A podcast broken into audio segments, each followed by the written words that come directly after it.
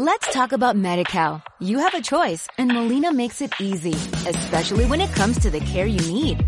So let's talk about you, about making your life easier, about extra help to manage your health. Let's talk about your needs now and for the future. Nobody knows MediCal better than Molina.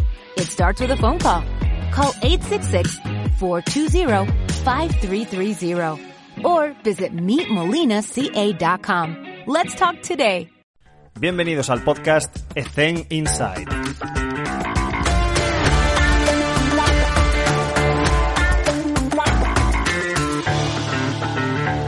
Muy buenas a todos y bienvenidos un día más a Ethen Inside. Hoy está con nosotros Geray García. ¿Qué tal, Geray? ¿Cómo estás?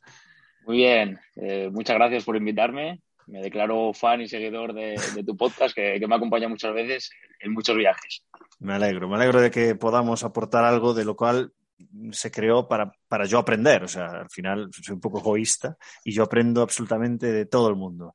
Geray, ya sabes que las preguntas eh, no las tengo preparadas, salvo la primera, que la, te la lanza. En este caso, Pepe Pino. Eh, y, te, y tiene tela la, la pregunta, porque además él, él, es un auténtico friki de la tecnología, y te hace la siguiente pregunta, que la he reducido porque era un poco más larga, y te dice, Geray, ¿qué opinas sobre la tecnología en rendimiento, pros, contras, tu opinión al respecto. Y también si pudieras hablar pues, más de otros ámbitos como salud, educación, en la sociedad actual. O sea, que tecnología más en tu ámbito de rendimiento y uh -huh. tecnología en sociedad. ¡Boom! ¡Boom!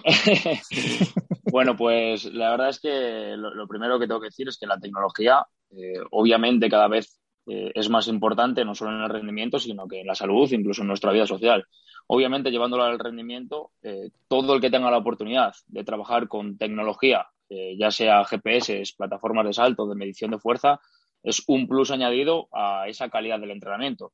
Entonces, eh, si tengo que elegir entre estar a favor o en contra, entre utilizarlas o no, creo que me posiciono eh, bastante a favor del uso de la tecnología y creo que usándola bien puede sacarle mucho rendimiento. También es cierto que de todas las variables que puede darte, si te centras en algunas que no tienen sentido, eh, vas a abarcar demasiado y no te vas a centrar en lo que realmente importa. Pero eligiendo bien lo que creo que, te puede ayudar a tu contexto, a tu equipo, a tus variables, es algo vital. Y lo mismo llevado a la vida, lo mismo llevado a la salud. Ahora hay miles de herramientas que te pueden ayudar a controlarte la salud. Un mismo reloj eh, te caes y te llama a la ambulancia. Quiero decir, la tecnología siempre ver de la mano y creo que es algo fundamental que nosotros progresemos eh, al lado y la utilicemos para todo lo que sea beneficio, pero siempre teniendo el contexto de que al final lo que la maneja o lo que debería manejarlo y ser lo más importante es la persona. Me acabas de recordar, te prometo que no lo tenía pensado, pero me acabas de recordar una, lo vi hoy, lo vi hoy, sí, un tuit que subió Pedro Monzu, eh, y el vídeo, no, lo puedo parafrasear, no me acuerdo, pero venía a decir lo siguiente, que ensalzaban la figura de la tecnología mmm, eh, definida en, en, Internet y, y, este, este señor decía que qué suerte que tenemos, porque ahora mismo la, la, tecnología, Internet, bien utilizado, podrías conseguir adquirir más, más sabiduría que Aristóteles.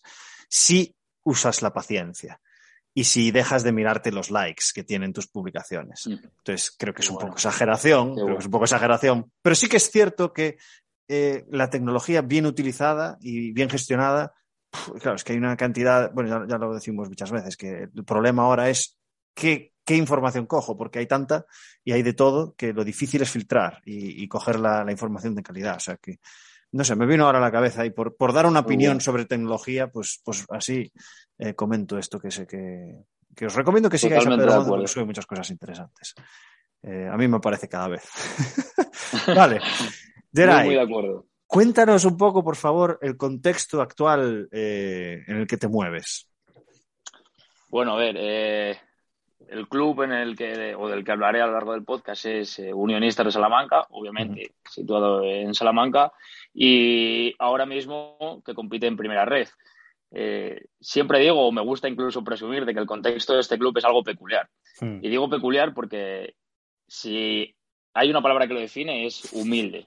O sea, para empezar ya, la idea del club es un club gestionado por los socios, me parece, me parece brillante no hay un mandatario, eh, sino que es la política de un socio, un voto, y creo que, que, eso cada vez más pues, se está dando, que hay muchos clubes y sobre todo que lo principal es que no hay deuda, es decir, es un club que sí que si llega o si cambia la ley o si puede llegar a más alto le va a costar más porque económicamente mm. todos sabemos que en este caso el fútbol es una gran potencia y que si no tienes dinero no, no puedes progresar mucho.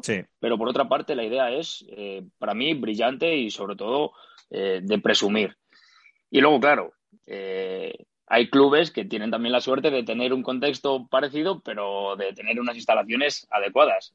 a mí me gusta mucho, no sé si así decir presumir o, rezar para que esta situación mejore, pero es que en nuestro campo, hasta hace, hasta hace un año, eh, no estábamos asentados. Entonces, eh, muchas veces mm. tenemos que ir a entrenar a un campo también cedido por el ayuntamiento. El campo que tenemos es municipal, es decir, es del ayuntamiento. Eh, está en obras desde hace bastante nuestro gimnasio, que eso me vais a escuchar decirlo, es un contenedor de obra, con lo cual como gimnasio no tenemos. Es más que nada para guardar el material y sacarlo. Eh, haya nieve en el campo, haya lluvia y como mucho, si está muy bien organizado, pues poder meter eh, dos, tres jugadores si tenemos suerte.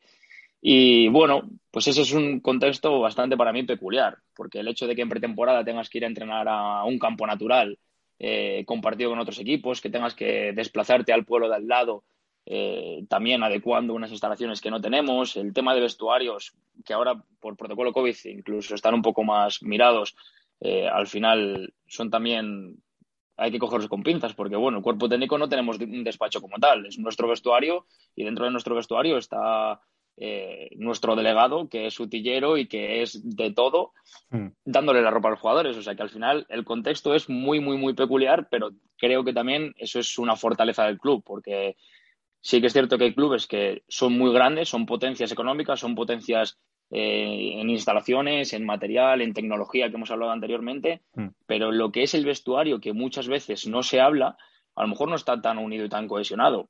Esto es decir, eh, hay tantas cosas que podrían mejorar que o nos unimos o se rompe todo. Y mm. creo que una de las fortalezas que tiene este club y que siempre ha tenido es el vestuario y no sé si será eh, por ese contexto que, te estoy comentando o por qué o por el cuerpo técnico o por el simple hecho de que los jugadores eh, hacen un buen grupo, pero es algo que para mí siempre ha funcionado y ha destacado en todo momento. ¿Crees que yo lo defino como sentimiento de pertenencia y de que esto es mío y lo voy a cuidar. ¿Crees que, eso que acabas de comentar se ha producido por culpa o gracias a un problema común? Sí, sí, claro que sí. Eh, al final, nosotros trabajamos muchas veces con cosas que son nuestras, que son nuestras y que, utilizamos para el equipo de una forma totalmente altruista. Eh, obviamente es un sentimiento de pertenencia no solo por eso, sino por lo que te da el club en otros sentidos. Yo mismo empecé eh, ya en la carrera en un infantil y he conseguido llegar hasta el primer equipo. O sea, creo que, todo lo acompaña. Es un sentimiento de pertenencia de decir, no me importa estar trabajando en estas condiciones, no me importa, mm. eh, siempre y cuando todos estén igual que yo. Es decir, todos, no me malinterpretes. todos vayan al misma, mm. todos vayan en la misma dirección que yo. No quiero decir que todos estén igual que mal de yo, o sea, igual de mal sino que todos vayamos en la misma dirección. Y creo que eso es algo que pues, siempre se ha dicho, ¿no? Si el cuerpo técnico discute entre ellos, los jugadores no son bobos, lo van a percibir. Creo que eso es algo muy importante. Te voy a hacer una pregunta difícil. A ver si, a ver si, y si no, pongo yo un contexto. Eh, ese, ese, ¿cómo llamarlo? Ese ambiente, no familiar, pero me entiendes, ¿no? Ese, ese ambiente humilde de familia, de que tenemos un, llamémosle problema común y, por eso me siento y pertenezco a esto, cada vez que va subiendo el nivel se va perdiendo. Eso es así. Sí. A mí me ha pasado de, estar en equipos eh, del barro, del barro, y es una familia que te, puedes insultar con tu compañero y luego te estás tomando unas birras con él. Sí. Y, de, y, y del otro espectro, en el cual eh, dos chicas se enfadan por un champú y a tomar por culo la relación profesional con esas dos. ¿Sabes? Porque están buscando un contrato para el año que viene, entonces me interesa más, ¿sabes? Esas cosas existen en, la élite. Entonces, sí, sí, sí. La pregunta es, cuando te encuentres en un contexto de, no te digo de élite, pero igual de, mayor rendimiento, de, subir de categoría, de tener una oportunidad, un equipo que tenga más estructura, que tenga, ¿cómo vas a conseguir, con tu experiencia actual, favorecer que exista ese ambiente de, pertenencia, de familia, de humildad? Porque es difícil, ¿eh? Es muy difícil. A ver, lo primero de todo, creo que es importante decir que por mucha humildad que tengamos o por mucho contexto que te haya dicho, eh, el jugador viene a hacer un buen año e intentar que, el año siguiente le llame un club más potente. O sea, yo creo que eso no debemos olvidarnos. Yo creo que, cualquier, cualquier persona sabe que si el mejor jugador de este club le llama el Real Madrid, por poner un caso extremo, no va a decir que no por mucha familia que tenga. Entonces, yo creo que, eh, obviamente, salvando las distancias, esto ocurre en todos los equipos. ¿Que cómo lo haría yo desde mi experiencia? Mm, no sé, a lo mejor la descripción que mejor podría darte de mí y que a lo mejor puede ayudar a eso es que me considero muy familiar o muy cercano mm. y que yo creo que el hecho de trabajar la cohesión de forma directa o de forma indirecta, eso hace que el sentimiento de pertenencia o, que el sentimiento de grupo eh, se genere poquito a poco. No obstante, creo que una de las cosas más importantes que afecta en eso es el entrenador. Al final es la cabeza visible. Eh, por mucho que yo me guste la cohesión, si al entrenador eh, no va tan de la mano con esa idea o es un poco, no sé, no sé cómo decirlo, más directo o que no, que no consigue llegar a los jugadores tanto o de una forma tan cercana, no se va a dar. O se va a dar solo entre los jugadores. Yo creo que lo bueno es que se dé entre jugadores y entre cuerpo técnico. Pero bueno, siempre que el primero, que es el, en este caso el entrenador, el mister, acompañe la idea y, y nos vean a nosotros como una pequeñita familia de siete, ocho, nueve personas los que formemos, creo que todo se va a ir uniendo. Eso sí, siempre y cuando que también afecta que se den los resultados. Porque esa es otra variable que, claro, que también puede darse. Yo creo que por eso también eh, me lo llevo al fútbol porque he entrevistado a muchísima gente de fútbol, de, de, todas, de todas las divisiones posibles, y recuerdo a Jesús Pérez decir eh, que, que, que, siempre, que siempre se intenta eso, ¿sabes? No poner reglamentos, sino confiar, ser humilde y, y, tener respeto mutuo e intentar generar ese ambiente con lo difícil que es. No, no porque los de, no estoy demonizando a los de la élite, digo, porque es que es un contexto pues que no tiene nada que ver. No tiene que ver porque hay mucho, eh, es, llega al punto de, de ser de estar metido en una empresa, no de estar metido en un deporte. Entonces ahí ya entran muchos factores que pueden influir en tu rendimiento que no tiene absolutamente nada que ver con el deporte en sí. En el deporte jugado, me refiero. Entonces, es complicado. Para cambiar un poco de tema, que lo apunté aquí ahora, eh, hablabas de cohesión, hablabas de, pues, pues, de generar ese clima. Yo estoy totalmente de acuerdo con eso. Creo que eh, cada vez más, eh, sobre todo después de haber terminado el máster, eh, pues ese, esa estructura socioafectiva, que además Paco Sirulo le pregunté, ¿cuál es la estructura más importante para ti? Me dijo la socioafectiva. La socioafectiva. Eh, ¿por, qué, ¿Por qué es así? O sea, yo pongo mi ejemplo. En nuestro equipo hay, cuando, cuando, acaba el entrenamiento, o cuando va a empezar, o cuando hay un break, o tal, siempre hay esos grupitos, ¿no? Y al principio yo cuando era joven decía, joder, tío, siempre hay grupitos. Pues obvio que hay grupitos, porque hay más afinidad entre unos que otros, y eso es bueno. Y eso se transmite, nos lo decía Rodrigo, la sincronía entre los jugadores. Eso se transmite en el juego, pero de una forma clarísima. Entonces, eh, ¿cuál es tu objetivo? La pregunta es esta. ¿Cuál es tu objetivo creando cohesión? O sea, ¿cuál es tu objetivo principal en el, sentido de quiero crear cohesión de equipo? Bueno, el, objetivo es que, pues yo creo que lo has descrito tú ahora mismo, es que esos grupos o esos minigrupos que siempre se da, o por edad o, o por incluso por posición, eh, sea un gran grupo, por lo menos, por lo menos en el partido y durante los entrenamientos. Es decir, hay minigrupos, eh, hay eh, afinidades, pero lo que busco o lo que me gustaría llegar con ese, con ese trabajo de cohesión, ya sea mediante juegos, mediante tareas, mediante competición, es que lo demuestren por lo menos cuando las cosas se ponen difíciles o dentro de la competición. Creo que es cuando, cuando más falta hace. Esto es algo que a, lo mejor se ve muy claro en los deportes individuales. No hablo de cohesión, sino de mentalidad y de esa estructura a lo mejor eh, o socioafectiva que puede denominar el gran Seirulo. Eh, creo que la cabeza y la mente y el pensamiento del deportista es fundamental, más tirando piedras sobre mi propio tejado que la preparación física. ¿Se puede vivir sin preparación física o con una mala preparación física? ¿Quién sabe? Podría ser. pero creo que sin, o con una mala cabeza o con un mal contexto, un mal apoyo de tus compañeros, creo que sería muchísimo más complicado llegar a donde tienes marcado llegar. Estoy de acuerdo. Estoy de acuerdo. Me voy a poner para debatir un poco, porque estoy de acuerdo. Me Sí. voy a poner en, en la otra tesitura. Hay infinidad, en la, te hablo de básquet, hay infinidad Sí. de, de- de entrenadores que han seguido un paradigma muy clásico de entrenamiento que les ha ido que te cagas. Mira, en el fútbol me acuerdo de, me acuerdo de, del Ajax, que quedó campeón de Europa y, y se ponían a hacer preparación física de aeróbic, porque estaba de Sí, moda aquella. sí, ¿Te sí. acuerdas? ¿Te acuerdas de ese, ese famosísimo? con bailes. Sí, sí, sí.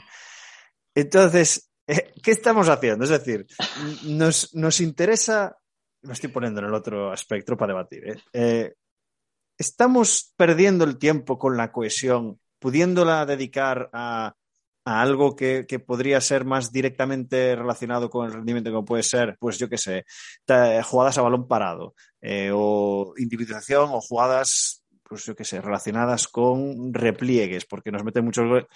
¿Sabes? No, hay que hacer juegos. Pues mira, yo creo que, que hay tiempo para todo. Dentro del poquito tiempo que tenemos en un microciclo, creo que hay tiempo para todo.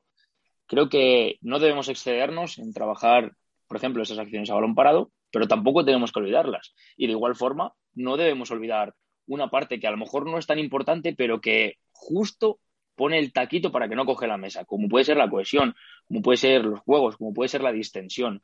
Creo que como la frase esa que decían del fútbol es lo- la cosa más importante de lo menos importante, creo que la cohesión el trabajo por juegos, el trabajo de, de desinhibición dentro de un propio entrenamiento, incluso en la charla del prepartido, creo que es Mm. algo muy esencial, porque no te sirve solo para cohesionar a la que hablamos de cohesión, sirve para que el jugador desconecte de a lo mejor un momento de estrés, de un momento de tensión que lleva acumulando durante horas, durante semanas, a lo mejor ese pilla-pilla, que soy fanático de los pilla-pillas, hace que el jugador desconecte de un momento que, que lleva pasando mal en su vida personal y lo hace conectar con el entrenamiento, con lo que de verdad importa, que, que a lo mejor luego es una tarea táctica del míster que no tiene absolutamente nada que ver con un pilla-pilla en el que te tienes que subir a burro de tu compañero. Por supuesto que no tiene nada que ver.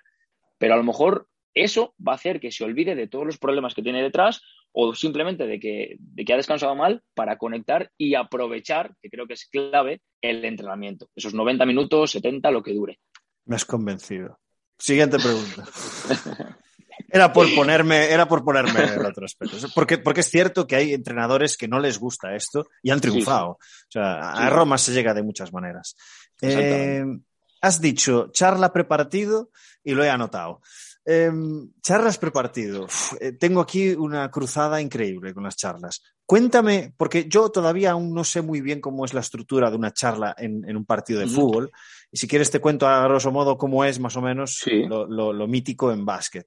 Y vemos, y vemos qué cosas cambiarías si pudieses y Sí. qué cosas cambiaría yo. Cuéntame, ¿cómo sería? Eh, La charla solo, ¿eh? ¿Dónde está colocada? ¿Qué se dice? Sí, lo que es la charla. Bueno, eh, eso también es algo muy que depende mucho del entrenador. Yo he Mm. tenido eh, entrenadores, eh, no en, en este fútbol profesional o semiprofesional, que incluso metían un tío corto de acciones individuales o a cada jugador y luego daban la charla. Lo que he vivido en, en este club, tanto en Segunda B como luego eh, al ascenso o la creación de Primera Ref, en la que está, es eh, algo bastante similar a lo que hace la mayoría de entrenadores. Es, entran al vestuario, les dan la alineación, los jugadores se cambian, eh, les da X tiempo de libertad, de música, y luego en el momento que el mister entra, eh, obviamente todo el mundo callado, ya no hay música, y se centra en lo que viene siendo el partido. Eh, son pautas claras, eso sí que es cierto, que las charlas, imagino que eso será igual en baloncesto eh, que en todos los deportes, son pautas muy claras dirigidas, ¿no? o por lo menos debería ser, debería ser, que sí que es cierto que luego te puedes enrollar. Eh, pero sí que eso, son pautas claras de qué queremos o qué intuimos que puede hacer el rival y cómo podemos contrarrestarlo. Y luego, pues, eh, acciones individuales que, que, pueden darse y que se, se deben trabajar o que se han trabajado para solventarlas. Y obviamente, un aspecto clave que es la motivación. Que tú dirás, ¿y cómo motivan a unos jugadores? Pues eso es innato de, cada persona. A veces te puedes encontrar con entrenadores que se cagan en todo hablando mal para motivarles. Eh, a veces piensas que ese partido te puede lanzar a la primera posición y que es una oportunidad brillante para aprovecharla y quedarte arriba, o por el contrario, es la oportunidad clave para salir del pozo y este es el momento porque estamos en nuestra casa, porque estamos con nuestra afición y creo, pues, pues la motivación que siempre suele darse un poquito al principio y mucho al final también es clave en esa charla. Hmm. No sé si se parece duración aproximada, sí, a ver, se parece, pero luego te entro en detalles, porque como bien dices, cada entrenador es diferente, o sea, cada entrenador es diferente. Pero, ¿cuánto dura? ¿Cuánto dura la charla en sí? El, entrenador entra, el entrenador se pira. Ahí yo, soy un poco maniático con los tiempos. Eh, hay veces que duraba demasiado. Nunca llevaba el control de, de cuánto dura, cuánto no. Yo siempre decía, a esta hora tenemos que salir. Y yo miraba el reloj y nos hemos pasado dos minutos. Yo ya estaba mirando el reloj, así. No te sé decir. ¿Cuánto sería, cuánto sería lo, normal? Pues, no sé, siete minutos. Eh, me acuerdo de, algunas charlas y congresos que, hablaban mucho del tiempo de concentración del futbolista, que ya mm. pasados los tres minutos desconectamos. Adiós. Adiós. Y tres minutos ya es, es muchísimo. Entonces, no sé, también entiendo que hay muchísimas cosas que tienes que tratar, que, no vas a tener la oportunidad de corregir hasta los 45 minutos que, que evite el descanso. Entonces, si me preguntas cuánto tiempo duraban, eh, no te sé responder. Y si me preguntas cuánto tiempo te gustaría que durasen, yo creo que menos. o sea que si hay que poner un número, diría 7 minutos o 10, como mucho. Vale. Eh, a ver, estoy. estoy eh, entiendo pero estoy en desacuerdo, porque... Eh, ah, perdón, ¿tú lo harías así? ¿Con lo que te, como te he explicado? Sí, sí. ¿Cómo sería tu charla ideal si, si, la dices tú? Yo creo que sí, pero ahí eh, hay algo que juega en mi contra y es que no he tenido tantas experiencias y no he podido ver eh, mucha variedad en cómo se hacen las charlas como para poder darte una opinión o más completa. Es tan fácil como esto. ¿Qué crees que necesitan escuchar tus jugadores? Yo creo que necesitan escuchar solamente eh, cuatro cosas claras de qué es lo que queremos qué es lo que queremos hacer en el partido. Y no me refiero a queremos ganar, que eso lo queremos todos. Queremos hacer esto, por aquí, por aquí y por aquí, y tener cuidado con esto y con esto. Creo, ¿eh? Obviamente, aparte de eh, acciones a balón parado, marcas y estas mm. cosas. Creo que hay que ir al grano y a lo importante. Porque eso de que queremos ganar, que se dice siempre, ¿quién quiere perder? los niños quieren perder. Obvio, obvio. Pues te cuento, eh, totalmente de acuerdo. Eh. Te cuento. Normalmente eh, la estructura es una hora antes del partido, empiezan ti, ti, ti, ti, ti, unos 40 o 35 minutos para empezar el partido, se meten en vestuario. Normalmente se les da nada, o segundos o un minuto como mucho para que se sienten y entra el entrenador que tiene ya en una pizarra o donde sea información. Mm. Normalmente es mucha información. Mucha es mucha. Mucha. De, definir a seis jugadoras clave, de definir eh, cuatro o cinco sistemas, sistemas, sistemas de ataque, pues ya sea cuidado con fondo, que sacan muchos, sacan 10 puntos al partido, cuidado con esta, que normalmente juega pin downs aquí, o esta que juega staggers allá y ya está. Eh, y luego reglas, reglas de nuestras defensas, de a esta hay que hacerle blue, a esta hay que hacerle tres, a esta hay que hacerle red, etcétera. Puede que cada jugadora en pick and roll tenga una regla diferente. Entonces, claro, es denso, es bastante denso. Yo, bueno, y cuando termina eso, intenta, si, si lo intenta, es sin preparar 10 segundos de, sí, de levantar un poco el ánimo y luego hay un grito y salen. Ya está. Eso es, eso es, charla prepartido. ¿Qué opinas? Y normalmente no pasa de 10, sería rarísimo que pasase de 10 y no menos de 7, no menos de 7. Y 7 me parece muy pim pam pum. Sí, ¿no? Hombre, eh, también está en el grupo que tú tengas. Si son capaces de asimilar tanta información, perfecto. A lo mejor, eh, no sé si lo hacéis, que imagino que sí, eh, todo ese tema de información a lo mejor individual, el día previo. Ya lo tienen, claro. Normalmente ya tienen un scouting individual, un scouting grupal en escrito, en vídeo y se ha hecho en pista. se ha simulado sus sistemas y se han defendido. O sea, aprenden haciendo, no solo escuchando y viendo. Claro. Bueno, pues creo que antes de contestar tendría que hacerte una pregunta. ¿Tus jugadores son capaces de asimilar tanta Algunas sí, algunas sí, otras no. Te, pongo un ejemplo. Laia Palau, eh, estábamos, bueno, Laia Palau, para que la conozca, es una de las una de las jugadoras históricas mundiales de baloncesto. Tiene 42 años y no está jugando. Y, hubo una vez que una jugadora nuestra, Frida, la, sueca, eh, no entendía muy bien eh, un sistema que tenía el otro equipo de cómo había que defenderlo. Bueno, pues os va a parecer una tontería lo que voy a decir, pero es brutal fue Laia allí a decirle a Frida, sí, hombre, Frida, este es el sistema que tenías tú cuando jugabas en este equipo, que salías aquí, te ponían un bloqueo y salías. O sea, Laia se acordaba del sistema de fondo que utilizaba Frida hace años en otro equipo. ¿Sabes? Chelsea Gray, el año pasado, una de las mejores bases de la WNBA, eh, llegó después de la WNBA, después de dos meses de, de book táctico, y el entrenador no tenía claro cuántos sistemas meterle el primer día para, para no petarle el coco. Sí. Bueno, pues empezó a explicarle uno, otro, los, los, más normales, en plan cuernos, diamond y todos estos, que son míticos, y empezó a ponerle variantes y variantes y variantes. Entonces, claro, hay cinco aquí con un entrenador, hay cinco aquí con otro entrenador y Chelsea, y Chelsea era la base, iba asimilando bien, asimilando bien. Entonces, llegó un punto en el que llevaba cuatro o cinco y cuando estaba con la pizarra para explicarle, eh, yo estaba detrás y veía como las jugadoras ya, ya, estaban así mirándose en plan, te estás pasando, te estás pasando. Pero ella decía, no, no, no, keep going, keep going.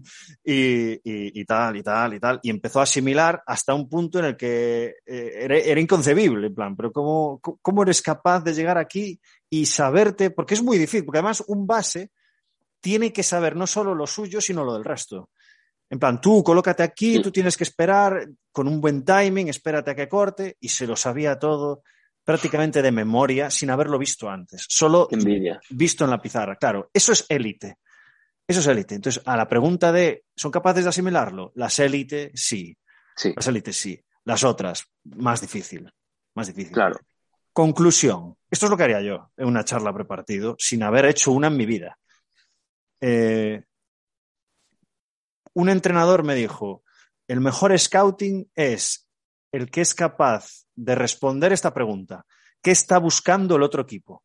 Si tú consigues saber qué está buscando el otro equipo, vas a saber a dónde van a ir los balones, a dónde van a ir los jugadores, cómo se van a mover, porque están buscando eso. Luego podrás robar pelota o podrás generar un extra paso a otro sitio para que se la tire otra jugadora, pero si consigues saber qué están buscando, lo solucionas. Y si eres capaz de responder esa pregunta, que es solamente una frase, ya les das muchísima información de lo que tienen que estar pendiente en el partido. Están buscando a esta, a esta jugadora en estas dos situaciones. Ya está. Luego, el aspecto motivacional. O sea, eh, no pasaría de cinco minutos la charla, me pondría un crono de cinco minutos eh, le diría al preparador físico que levantase la mano si me estoy pasando o cuando queden, cuando queden 30 segundos que levante la mano. Así yo sé cuánto tiempo me queda, porque los entrenadores no saben qué tiempo le queda. Eh, después, eh, es que lo he, lo he, anotado mientras ibas diciendo. Creo que las jugadoras, jugadores, bueno, pongo en mi contexto. En mi contexto, las jugadoras están pensando en otras cosas. Están esperando a que acabe. No, no con el actual, ¿eh? sino con, con todos. Sí, sí, sí, sí. Porque está tan generalizado que la gente, yo creo, que está esperando a que acabe, porque además se da la situación de que cuando el entrenador se va, empiezan a hablar de lo que hay que, de lo que, hay que hacer en el partido. ¿Sabes? Uno se va al, baño, el otro no sé qué, pero en realidad empiezan a hablar, oye, Laia, ¿qué hay que hacer? Literal. ¿eh? Te digo una frase que he escuchado en alguna vez. Laia, ¿qué hay que hacer? Recurren a la élite una Desconectan porque están acostumbradas. A...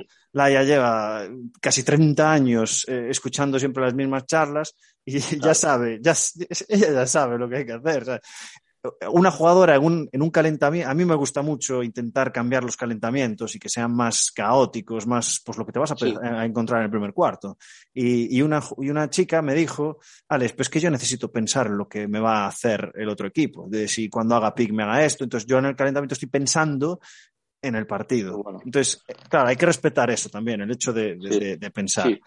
Y solo una cosa más. Eh, estoy de acuerdo con lo que dices de que eh, tienen que saber qué hacer, pero eso ya se lo has dado. Ya, deberían saberlo. Y si no se lo saben, es su problema. Pero no les estoy ayudando. No, si no se acuerdan con lo que les has dicho en el día previo y lo has hecho en el día, del, en el día prepartido, no se van a acordar si se lo dices en el vestuario. Porque le estás dando tanta información que es que no se va a acordar. No se va a acordar. Aunque se lo digas. Entonces, aprovecha eso para lo último y ya acabo, que estoy hablando mucho, para llegar al corazón. Hay que llegar al corazón. No tienes que meterle información en el coco, tienes que llegarle aquí. Y si tú le llegas ahí, pues por, ejemplo, te pongo un ejemplo. Hubo una vez que estábamos en, en EVA y eh, estábamos en la fase de ascenso contra Santander y nos ganaron de 30 allí. Y nosotros teníamos un equipazo. Evidentemente esto es multifactorial, pero luego nos dimos cuenta, por uno de que estaba en el otro equipo, que utilizó una noticia que dio nuestro entrenador en un periódico diciendo lo que iba a pasar en la siguiente fase, en cuartos. O sea, estaba obviando ya que íbamos a ganar en octavos. Pues puso eso en el vestuario prepartido. Les dijo que sepáis que este entrenador se piensa que lo va a tener fácil y que van a pasar a cuartos enseguida. Bumba, de 30. Hay más cosas, pero seguro que llegó. El mensaje llegó y la gente se les encendió algo, seguro, a algunos. Ya no te digo a todos, pero a algunos seguro. Porque, porque, tú ves el partido y dices, hostia, esta gente, ¿qué, coño pasa aquí? No se cansa, ¿no? Claro, entonces, claro, tienes que, tienes que, este es el tema, que tienes que preparar esa motivación, tienes que saber qué, tecla tocar y para eso hay que pensar, hay que prepararlo y, hay que estar, hay que estar pendiente. Pero, y conocer a tus jugadores, yo creo también. Claro. Una, una curiosidad es, eh, yo con, un entrenador con el que estuve muchos años, Lino López, eh, teníamos una coña, por tema socioafectivo, ¿no? que, también lo hablamos antes, eh, yo le obligaba a decir tres palabras en su speech. le decía, Lino, hoy tienes que decir Nike, corbata y ratón. ¿Sabes? Y tenía, tenía que meterlas sin que, se, sin que se en cuenta. Y había veces que era un cuadro. Qué bueno. buenísimo, tío, buenísimo. Lo, dejamos de hacer, pero hubo una temporada. Qué buena relación, ¿no? Sí, sí, sí. El hecho de que te puedas permitir eso. Siete años, siete años juntos. Muy bueno. Cuando estábamos en, en, un equipo pues, de, de, barrio, de barrio. Sí. Y que fuimos ascendiendo. Uno, imagino. Sí. Era. Qué bueno. Era tuve mucha suerte. De hecho, eh, doy este consejo a los jóvenes. a mí me tocó un entrenador que me dejaba hacer absolutamente todo. De todo, confianza ciega. Que, quizás por desconocimiento, me da igual, pero confiaba ciegamente en lo que yo hacía y cometí errores, como cualquier hijo de vecino, pero eh, es muy útil tener a alguien que, te deja fallar al principio, porque si no, es muy difícil crear cosas, tío, y cada año que pasa es más difícil ser eh, no flexible, sino ser más creativo, ¿sabes? No, te ciñes a una idea y no, cambias, no varías. De hecho, ¿tú cómo lo haces, tío? O sea, con el contexto en el que estás, ¿cómo, cómo te lo montas, tío? ¿Cómo te apañas? A ver, yo es que también he tenido mucha suerte en ese caso. me, han, dejado hacer, me han dejado hacer. Siempre, ¿eh? siempre. A mí yo he tenido mucha suerte, me han dejado hacer. Entonces, en este contexto, o, o, inventas, o eres creativo, o buscas soluciones, más que inventar, buscas soluciones, o no puedes hacer absolutamente nada. Ya te digo, o sea, eh, te voy a poner un caso extremo que no es la realidad. O sea, si no tienes chinos, ¿qué, haces para marcar una tarea? No sé, utilizas las líneas, que es un césped artificial. Y si no tienes, pues ¿qué pones? Chaquetas, como cuando éramos pequeños, ¿no? Siempre hay una solución. El caso está en, encontrarla. Yo siempre lo he dicho. He tenido mucha suerte de no tener tecnología para trabajar, de no tener GPS, de no tener nada de cuantificar, de no tener absolutamente nada. Porque cuando lo tenga, voy a aprender a utilizarlo. Sin embargo, si lo hubiera tenido desde el primer día, va a haber un día en el que no lo tenga, porque hmm. no puedo estar en la élite toda mi vida. Ojalá. Correcto. Y no voy a saber qué hacer, porque es lo que tú dices. No me han dejado ser creativo o no he tenido la oportunidad de ser creativo y no voy a saber qué hacer. Entonces, eh, es algo que, se entrena, pero se entrena porque no hay más, porque no te queda otra.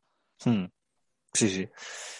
Es que es tal cual lo dices, porque, por ejemplo, tú, eh, acabo antes así, o sea, explícame cómo ha sido la, es que no me, lo, no me lo imagino. O sea, me estás diciendo que tienes el material de entrenamiento en un contenedor. O sea, vamos a ver. ¿Cómo, ha sido la, caseta? ¿Cómo ha sido tu última sesión de, de, de, fuerza? ¿Cómo ha sido? Bueno, es. Mm, creo que. A ver, no varía tanto. Al final es sacar el material y hacerlo en el campo. Es, nuestro gimnasio es el césped. Hmm. ¿Que hace frío? Pues sí, pero es, es el césped. Pero no está en obras. No está en obras. Pero en el campo no, la grada ya, la grada. Ah, vale, vale, perdón, perdón, perdón. perdón el, vale. el, campo lo que es el césped, no. La, que también han tenido que arreglar el césped muchas veces. y es artificial, ¿eh? La grada, Estaba imaginando el, el, típico, eh, el típico barro allí, la, el campo no, de barro. No, no, no, tanto no, tanto no. Madre no, no, no, el, el, campo está bien, no, no, nos podemos quejar, no nos podemos quejar. Es artificial, es artificial, pero lo que está en obras es, digamos, eh, la construcción del recinto, estadio, mm. de los vestuarios en teoría nuevos. Nosotros utilizamos debajo la grada, pero no tenemos, eh, como hay en un estadio, un gimnasio debajo del graderío. No tenemos unos vestuarios grandes donde, donde pueda entrar un equipo. De hecho, el equipo se divide en dos vestuarios para que entren bien. Luego el día del partido, pues yo me cambio en la ducha. para que... Sí, sí. Porque nuestro vestuario de entrenamientos es el vestuario de árbitros. o sea vale, que vale. nuestro vale, gimnasio, por así decirlo, nuestro gimnasio es el césped. Nosotros sacamos todo el material, organizamos el material, las postas de los diferentes ejercicios eh, en el césped. Pregunta ¿Tenemos mala suerte y llueve? Pues lo subimos. Exacto. Sí. Esa era la pregunta. Esa era la pregunta. Eh, si llueve, lo subimos a la grada. Zapati zapatillas de tacos para que no se resbalen en el césped, zapatillas de, de, deporte, planas, y las subimos a la grada que está techada. Y ya está. Y lo gestionamos allí. Obviamente, eh, no hay tanto espacio y a lo mejor los ejercicios eh, de aplicación los tenemos que hacer más tarde, más adelante en el campo, sí. pero es otra solución a un problema que, que es muy común que haya, o sea, que llueva. Hmm. Eh, voy con esta. Me apunté un par. Geray, si te, si te diese. Ah, bueno, claro, que no tenéis, no tenéis presidente, claro. Sí, sí, de, presidente de... tenemos. Por, ah, o sea, vale, vale. Pre presidente tenemos, pero eh, es elegido. O sea, ¿Quién decide los presupuestos, por ejemplo? En material, presupuestos en material. Ah, eh, nosotros, el cuerpo técnico. nosotros, a ver, eh, presupuestos anuales son públicos. Mm. Los, presupuestos, los presupuestos que tiene el club son públicos. Eh, los socios votan eh, si hay que subir las cuotas eh, anuales del carnet de socio, de, que no es abonado, el carnet de socio. Entonces, eh, se cuenta con un presupuesto que nunca puede dejarse a deuda. De hecho, si se deja deuda, es eh, los miembros de la directiva los que ponen el dinero de su propio bolsillo. Eh, entonces, dentro de ese presupuesto hay una parte que obviamente se destina la, al plano eh, deportivo, que eso se encarga director deportivo como principal figura y comisión deportiva. Sí. Y luego hay otro plano que va para cantera y dentro del presupuesto del primer equipo, que no es para jugadores, pues nosotros tenemos un rango. Y tú me dirás, ¿y cuánto presupuesto tenéis? No, no hace falta, no hace falta. La, te, te, lo lanzo con la pregunta. Eh, mm, el año que viene quieres aumentar el presupuesto X porque te quieres comprar el qué. Así me lo dices. Sí. ¿Qué te, quiere, qué te gustaría comprar para tener a disposición el año que viene? De, wow. de eh, material, equipamiento. Hombre, a mí me encantaría ya poder trabajar con GPS. Me encantaría me encantaría. Hemos estado cerca porque sí que hemos tenido una pequeña oportunidad de, de, incluso alquilarlos, que al final pues, pues no se pudo dar. Entonces yo creo que es mi espinita clavada. Mm. Pero si no son GPS, me gustaría pues eh, tener eh, alguna máquina ISO inercial, por ejemplo. Tenemos una cónica, eh, no es una Versapuli, mm. es de marca blanca, que nos funciona fenomenal, pero me gustaría pues tener eh, otra o una K-Box para poder complementar o por lo menos no hacer esperar a los jugadores para utilizarla, sino darle un poco más de dinamismo a ese entrenamiento de la fuerza. ¿En qué crees que va a... Imagínate, toma, GPS, eh, para ti, para todos, eh, para todos los jugadores. Sí. ¿En qué crees que te va a influir en el día a día el hecho de tener creo, los GPS? Sí, eh, creo que aparte de meterme muchísimo más trabajo, que me encantaría. Muchísimo en, más. Y muchísimo más. Aparte de que tendría que tener a alguien conmigo sí o sí, eh, creo que buscaría individualizar mucho más el, eh, la carga o, o gestionar esa, esos ejercicios para los diferentes jugadores de una forma más individual, que ahora eh, trato de hacerlo o trataba de hacerlo de una forma más, digamos, a grosso modo, cuantificando yo mis tareas con una herramienta propia creada a lo largo de estos años y sobre todo conociendo al jugador. Algo que no se puede olvidar, aunque tengas GPS, como, hablamos al inicio. Totalmente. ¿Podrías dar pinceladas de, cómo lo haces ahora? Sí, claro. Eh, a ver, es una forma al principio un poco caótica. Porque si a ti te sirve, sí, sí, sí, he ido, he ido cogiendo cosas de muchos, eh, de muchos lados. Pues especificidad de tareas que, publicaban en, en, el, en el grupo de investigación del Barça, eh, de herramientas de cuantificación subjetiva que están correlacionadas con el RPE y con eh, carga externa de los GPS. Y yo digamos que he hecho un mix que he podido comprobar que se relaciona eh, la variable que tiene cada tarea con, el, la, con la carga subjetiva que me dan los jugadores. Obviamente, todo esto lo tenemos que tratar de una forma grupal. Y cuando digo de una forma grupal, es incluso que tenemos que jugar un poco sucio y excluir a jugadores que, que se salen del entrenamiento, que se salen del entrenamiento, que no acaban, o incluso si estás en un partido que, salen de suplentes, porque obviamente el, el RP, la, la, carga subjetiva es diferente. Pero a lo largo de estos eh, pues, últimos tres, cuatro años, pues yo mismo he podido crear una herramienta donde he ido metiendo diferentes, diferentes tareas de ejercicios que más o menos se corresponden, pues ejercicios de fuerza, eh, mantenimientos de uno contra uno, que es obviamente orientados a la fuerza, eh, dobles áreas. Y eso me da un, un, de, un valor de carga, o sí, un valor de carga que está ponderado a un RP subjetivo. Entonces, tras todo este tiempo he podido comprobar que ese entrenamiento que yo meto desde el calentamiento, incluyendo las tareas del MIST, se corresponde y hace esa variabilidad de las cargas con el RPE global del equipo. Hmm. ¿Qué pasa? Que no es individual, obviamente. Pero bueno, eh, algo bueno que yo creo que tiene es que antes del entrenamiento me permite ver o intuir cuánto de, intenso va a ser ese entrenamiento, ¿no? Pues yo hmm. estoy programando una sesión intermitente cuyo RPE o carga subjetiva quiero que sea un 7 y hmm. de repente me sale que la planificación es un 4 o un 5 coño, pues yo pienso que se me está quedando corto y normalmente coincide. Entonces, hmm. pues a priori, eso me está ayudando a planificar después el entrenamiento. Perfecto. Me puedes decir, el GPS hace todo lo contrario, ¿no? El GPS es post-entrenamiento, no te, no te sirve para planificar. Pues sí. El, GPS, eh, el GPS te puede dar, es que lo dijiste tú antes, que no puedes perder de vista nunca las sensaciones del jugador. Y a eso voy con la siguiente. ¿Te ha pasado alguna vez que ibas pasando el RPE con tus jugadores y recibes un 7, un 8 y, secreto, ¿eh? o sea, nadie sabe lo que ha dicho el otro y de repente viene, viene uno y te dice, va, un 3. Sí, muchas veces. ¿Qué, ¿qué, hiciste en ese momento? ¿Le volviste a preguntar? Mira, eh, ¿Lo multiplicaste por dos? eso, eso, es, eso es muy bueno, porque es que eso me encanta, me encanta esto. Porque eso, lo, conociendo al jugador, lo sabes. O sea, yo muchas veces antes de mirar eh, qué valoración me ha dado el jugador, yo ya lo sé. Hmm. porque ya lo conoces. Pero cuando ocurre eso, principalmente es por dos cosas. Uno, porque no ha tocado el balón en, la tarea, en, todo el entrenamiento y está cabreado. Las emociones. O dos, si es un partido porque se lo ha fumado hablando así eh, malamente el míster, o en un entrenamiento porque, yo qué sé, pues eso, no ha tocado balón o se ha cabreado con algún compañero. Cuando no dan un valor que se asemeja a la media o al global del equipo, obviando que no sea por lesión o porque ha quitado el entrenamiento, está totalmente relacionado con la cabeza, con la Motivación. Sí, sí, sí. Sí, con, las emociones que, el jugador percibe en ese entrenamiento. Hmm. Luego, también es cierto que, hay un proceso de educación eh, en esas variables, porque el jugador tiende a quedarse con las últimas tareas.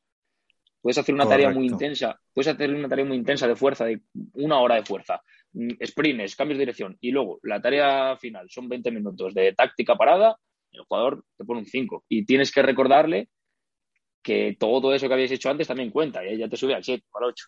Hmm. Entonces. Sí, sí, eso también. Ah, eso es subjetivo. Pues, entonces, ponle un 7, un 8. Sí, exactamente, exactamente. Es subjetivo, pero, pero creo que ayuda mucho. Creo que ayuda mucho a la hora de, pues, de, cuantificar el entrenamiento.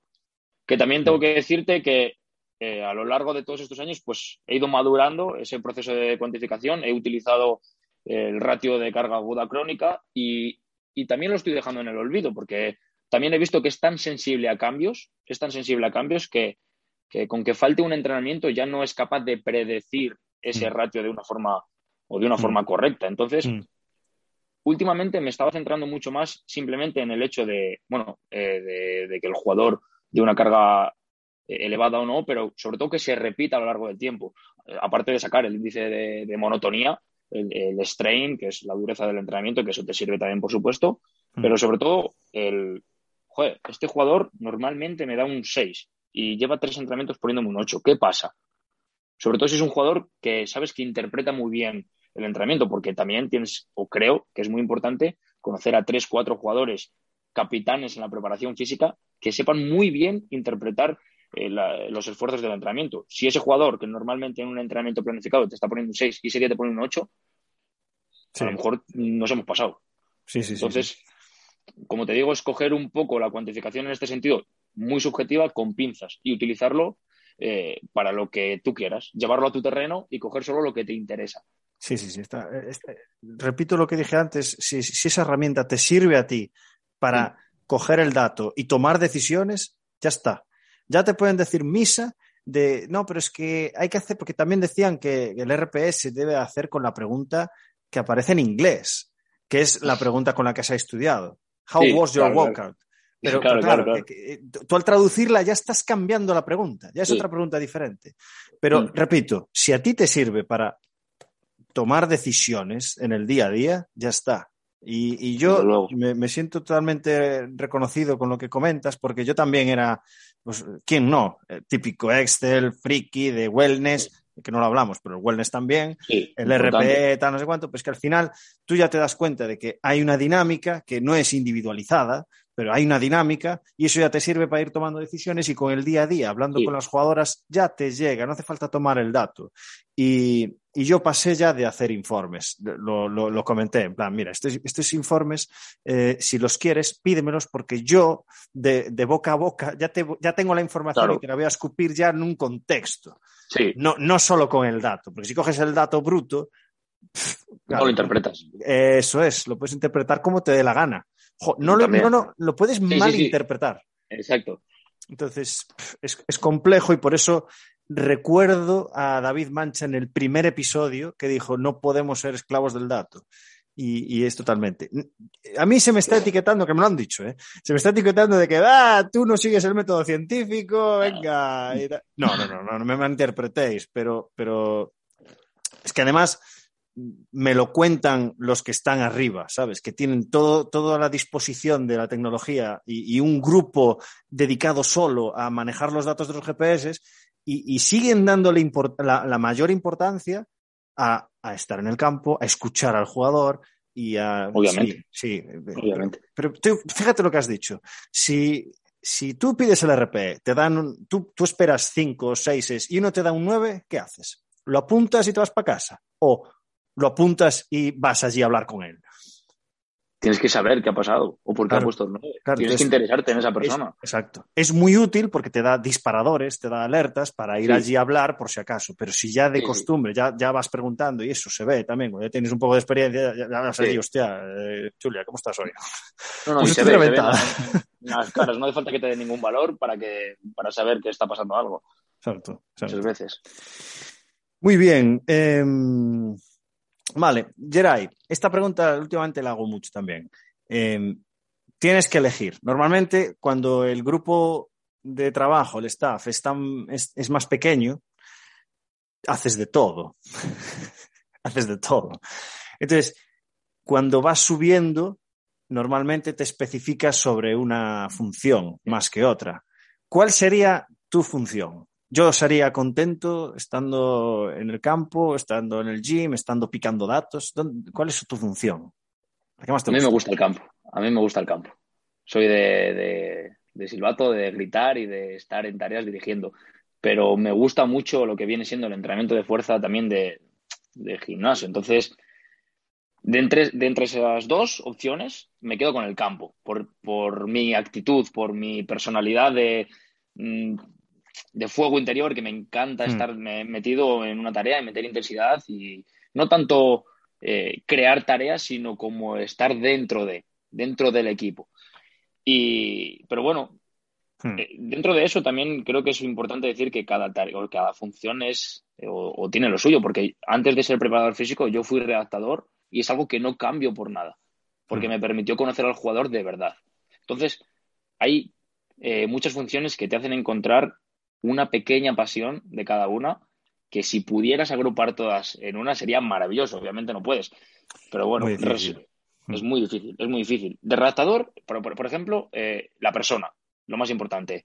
Del entrenamiento de la fuerza, eh, digamos que lo que me apasiona es el contexto científico que puedes poner en práctica, pues eso, nosotros también trabajamos con encoder propio y, nos permitía hacer muchas virguerías, entre comillas. Hmm. Pero como lo que me hace sentir estar en el campo, no, no hay hmm. nada. ¿Y, ¿Y por qué?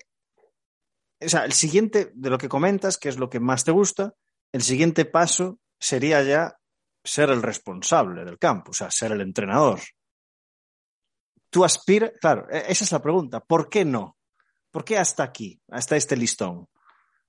Porque creo que es totalmente diferente. El preparador físico tiene una función muy, muy, muy distinta a la del entrenador. O sea, no es que no quiera responsabilidad o no es que, nada, es que no me gusta la fama, por así decir. No, el preparador físico es un nexo entre jugadores y, y entrenador muchas veces y creo que mm. es que te permite ser muy cercano a ellos en ocasiones, obviamente salvando las distancias y siendo profesional.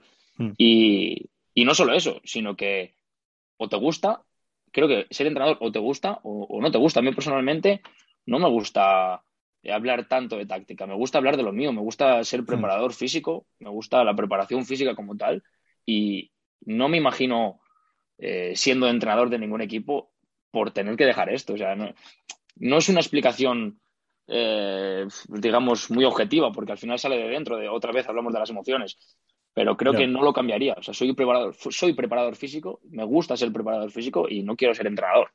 Pero elegiste, elegiste estar en el campo más que estar en el gimnasio. Las características de un prepa le determinan a irse a la cueva. Sí, no, pero cuando yo digo campo no es dirigir tareas. Es, eh, o sea, perdón, no es crear las tareas, no es hablar de táctica.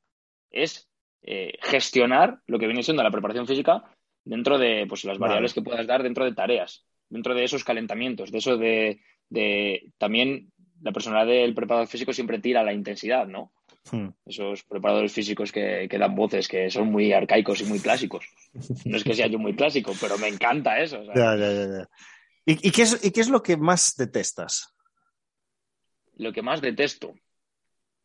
Eh, en, relación a mi profesión, en relación a mi, a mi función, en relación a... Al hay, veces que, hay veces que cuando, cuando, cuando os escucho me, me viene una respuesta a la cabeza y sobre esa respuesta hago la pregunta.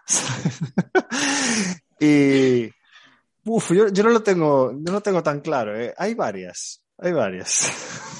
Es que claro, es, depende de lo que pienses, sí que uf, es muy difícil de, contestar esa pregunta. ¿eh? A ver, hay, pocas cosas, pero por ejemplo, hay pocas cosas, a mí, a mí hay una, si quieres empiezo yo, porque estoy Sí, venga, dale, dale, casi me das ideas. O sea, para aburrir, ¿eh? Hay una cosa que no he sido capaz de, de cambiar y es que me revienta las jugadoras que son vagas. Me revienta, me revienta. No puedo no puedo. Y, quieras que no, pues mira, ya, ya he vivido mucho, ya he, cambiado mucho porque antes tenía la mecha así, así de pequeña. Es que hay veces que no me doy cuenta de que es un podcast y que no me ven. pero, pero, pero sí que es cierto, te pongo un caso. Eh, es que me gusta mucho poner ejemplos para que se sepa el concepto. Nosotras este año tenemos un jugador, ves que hablo en femenino ya, nosotras. Sí, sí, sí. Nosotras, sí que me pasa mucho, ¿eh? Nosotras tenemos una jugadora este año que es la hostia. Es, es, una, es, una estrella. Es una estrella. Es, creo que ahora mismo es la máxima anotadora de Euroliga. Pero no es una superestrella. Le falta esa, eh, bajo mi punto de vista, eh, humilde punto de vista, después de ver mucha y estar con, y estar con estrellas, de verdad, le falta. Eh, es es que no sé explicar, no, no sé cómo se, no sé, no sé. Laia Palau está jugando a este nivel con 48 años, 42 años, porque tiene esto. Tiene esa sangre, esa, sí. esa pasión y esas, y esas ganas de rendir. Y de que no me ganas, tío, porque tengo un par de varios. Sí, sí, sí, sí. ¿Sabes? Pues a esta jugadora solo le falta eso. Solo le falta eso. Y, y, y hubo un día que me vino eso a la cabeza en, en, una, en, una, en, una, secuencia de malas acciones que tuvo que le puede pasar a cualquier jugador. En otro caso hubiese saltado, pero mm. me callé y pensé, joder, tío, ¿por qué no hablo con ella dentro de dos días y le digo, ¿por qué deberías cambiar esto? Porque es muy fácil. Eh, solamente tienes que cambiar un poco tu no, no, me lo preparé porque al final no hablé con ella, pero le hubiese dicho, joder, intenta, intenta cambiar esto, intenta cambiar tu actitud, intenta ser así, intenta ser... Pero luego pensé, pero ¿quién eres tú para cambiar a nadie, tío? ¿Quién eres tú para cambiar a nadie? Pero es que es tan fácil como, hostia, es que, es que si eres capaz de hacer esto y no desconectarte en estos momentos defensivos que, que, que, que desconectas, tío.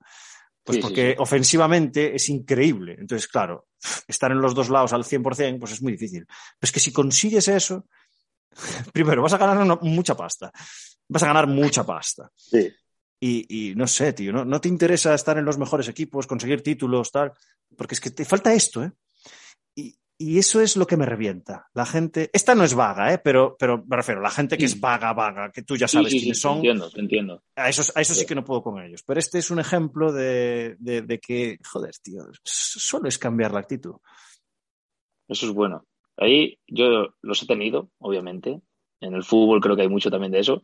Y también sumaría eh, jugadores que ya son veteranos, que nunca han hecho o han probado una metodología de trabajo, mm. por ejemplo, la fuerza, y que son reacios a hacerla porque les vuelve lentos, por ejemplo, que es muy Qué común buena. escuchar eso, ¿no? Eso mm. eh, yo creo que me pasaba también al principio. Eh, intentaba justificar todo, eh, te volvías loco a veces, pero ¿cómo te va a volver lento si esto es lo mejor del mundo?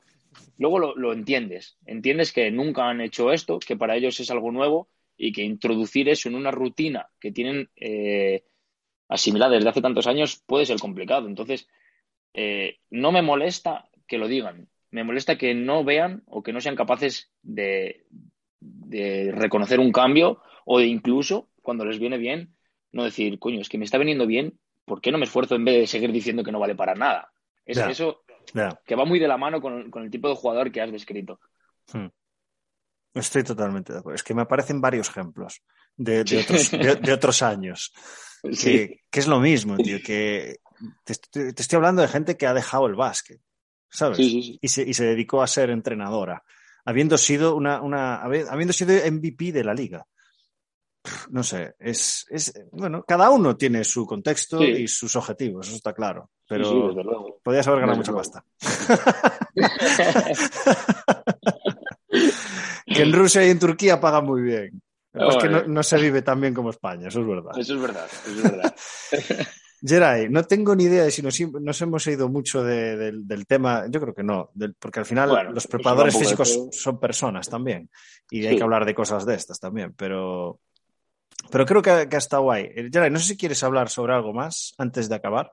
No sé si mm, lo que tú quieras, si quieres preguntar algo más de, no sé, cómo trabajábamos o algo de eso, pues lo que tú veas. Cuéntame, cuenta, esto hace mucho que no sale. Cuéntame qué es lo que no puede faltar en, en una sesión tuya de, de- de gimnasio, que no hemos hablado de los hierros. ¿De gimnasio o de ¿Cómo? campo? De gimnasio. Ve que te gusta el campo. Es que me encanta el campo.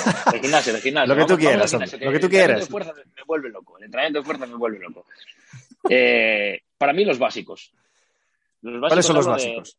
para mí, los básicos, hablo de sentadilla, de peso muerto y de hip thrust.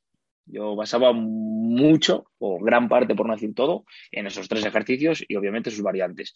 Eh, Esto aparece ¿cómo? todas las semanas. Sí. Vale. Sí. Sin variantes, esos tres. No, no, no. Eh, aparecen y es. Bueno, por el contexto que te he hablado antes, no teníamos mucho material y teníamos que organizar el trabajo de fuerza en dos grupos. Entonces, un grupo trabajaba de una forma bilateral, donde trabajamos principalmente esos ejercicios eh, que generan mucha potencia, orientados en, eh, al 40-60% del RM, que solo individualizábamos a cada jugador con, con un encoder, como mencioné antes. Y, y, luego el otro grupo trabajaba de forma unilateral con progresiones de esos ejercicios básicos. Pues, hmm. no sé, una sentadilla búlgara, por ejemplo, que es de forma unilateral, es progresión, pero también atendiendo a si el jugador tiene alguna patología, pero obviamente a la técnica. Si el jugador no es capaz de hacer una sentadilla bien, no le vas a meter en una búlgara. Cuando, me cuando digo eso, que son básicos, para mí es que esos tres y sus progresiones es lo que no debe faltar en el gimnasio. Creo que son ejercicios que son muy fáciles para el futbolista, por así decir, bueno, para el jugador en general, y que dan mucho beneficio. Por ejemplo, mm. me encantaría trabajar con movimientos olímpicos, me encantaría, pero primero, ni yo los controlo y creo que los jugadores eh, tampoco. Entonces, el, digamos, el beneficio que me va a aportar eh, comparado con el riesgo no, merece la pena. Sin embargo, mm. esos tres básicos, sé mm. que sí, sé que me van a dar mucho beneficio, que me van a aportar mucho beneficio porque ya lo traen consigo y ahorramos muchísimo tiempo. Yo estoy de acuerdo, solo añado una cosa, que a mí la complejidad me gusta mucho y más ahora, después de que me lo hayan explicado bien.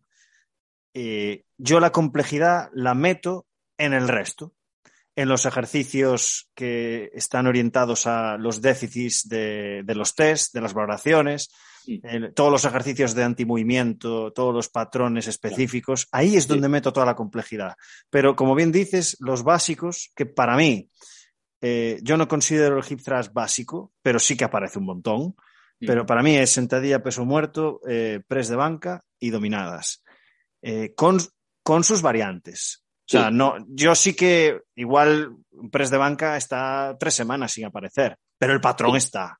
El patrón, está y, tan, y más en un pase de pecho. O sea que sí, que está, sí que está. Pero, pero sí que eso lo tengo bastante claro y no meto complejidad. Son repeticiones sin clusters y hazme ocho o hazme cinco. Pero el resto sí. El resto sí que intento que haya contexto inesperado, perturbaciones, eh, en su cierta medida, no que sea un caos y una locura, pero sí, dos o tres ejercicios por, por sesión siempre son de este tipo porque creo que, ayuda mucho a desarrollar eh, el sistema neuromotor de la jugadora, 100%. Desde luego, y eso es otra perspectiva. Obviamente estás trabajando las dos. Estás trabajando lo básico con lo que el beneficio que te va a aportar, hmm. sea el objetivo que sea, y no estás dejando coja otra vez la pata de la mesa como antes decíamos. Para mí la variabilidad en el entrenamiento es, bueno, es que es un principio, o sea, es que tienes que dárselo. Y tienes que hmm. haber, tiene que haber un poco de caos, porque tú dentro de un partido hay caos, o sea, no, no, hay, no está controlado todo. Entonces, obviamente, como tú dices, sin que se vuelva un circo, que hay mucho eh, inventor de ejercicios que se pone a hacer sentadilla en Bosu con una pata coja, con lo que sea, que no te vale de hmm. nada, pero yo, vamos, eh, hmm. soy muy partidario de utilizar esa forma de trabajar que tienes. Y además porque, primero, porque ya me han enseñado a hacerlo en el máster bien, y segundo, porque te da tranquilidad, porque en doble competición tú tienes que meterle un estímulo suficiente con una mínima dosis efectiva para saber que, bueno, nunca lo sabes con certeza, pero para más o menos acertar en cuanto a cuánto estímulo recibe para que no llegue con adaptaciones negativas al partido, en doble competición semanal. Entonces, eso te lo dan los básicos. Y el resto de ejercicios, que son ejercicios de complejidad un poco más alta, lo metes pues con pinceladas de vez en cuando en descontrol, si se puede decir. Pero el resto no, el resto ya están acostumbrados a hacer ese patrón, aunque no sea el mismo ejercicio. Y, nada más.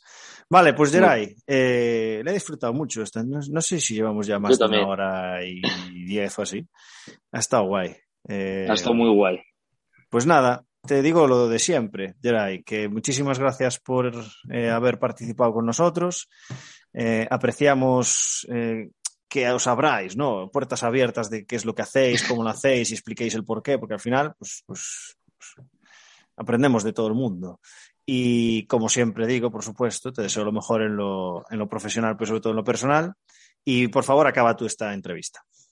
Bueno, pues obviamente tengo que agradecerte una vez más que, me hayas invitado. Ya te he dicho que, que eras seguidor del podcast y que dentro de tanta eminencia que has tenido la oportunidad y la suerte de entrevistar este yo, pues para mí pues es un orgullo y he de agradecer. Eh, he disfrutado mucho porque hay muchas entrevistas que solamente se basan en qué es lo que haces, qué ejercicios haces, eh, qué estímulos metes y creo que esta perspectiva de podcast pues le da un toque bastante diferente que, que yo por lo menos personalmente disfruto mucho ahora mismo como entrevistado, pero sobre todo como, como oyente.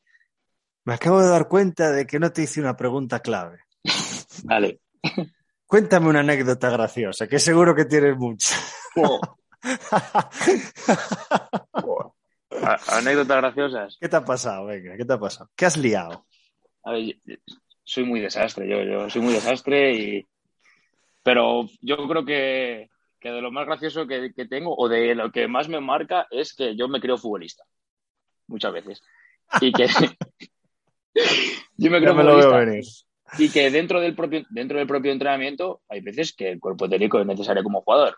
Entonces, eh, como soy futbolista y soy tan competitivo, hay veces que dentro de un doble área que me ha tocado entrar, eh, no me doy cuenta de que estoy bastantes escalones por debajo de, de lo que viene siendo la media de, de, los jugadores. Entonces, claro, cuando ya han pasado 15 minutos, Geray no ha marcado ningún gol y deja de recibir balones, eh, pues, pues me enfado. Me enfado como si fuera uno más y luego, claro, hasta que no acaba el doble área y ya me doy cuenta de que no me la pasaban porque soy bastante malo comparado con ellos, pues me llevo un rebote. Pero vamos, como anécdota, no sé si es anécdota o anécdotas, porque me ha pasado eh, bastantes veces. Geray, a mí me hicieron un caño una vez en un partido. ¿Un o sea, caño? que, imagínate, imagínate. Estando, eh, o sea, estando, claro, me, me, pasa igual, hay veces que yo me tengo que poner décimo jugadora, décima jugadora. Y, y yo al principio, al principio era un poco más como tú, ahora ya no ahora prácticamente no. De hecho, se enfadan conmigo porque no tiro. Porque hay veces que te dejan solo y, y, no tiro porque pienso que un tiro que hago yo es un tiro que no hacen ellas. ¿Sabes? Entonces yo sí. siempre intento pasar, pero muchas veces un pase es una mala decisión.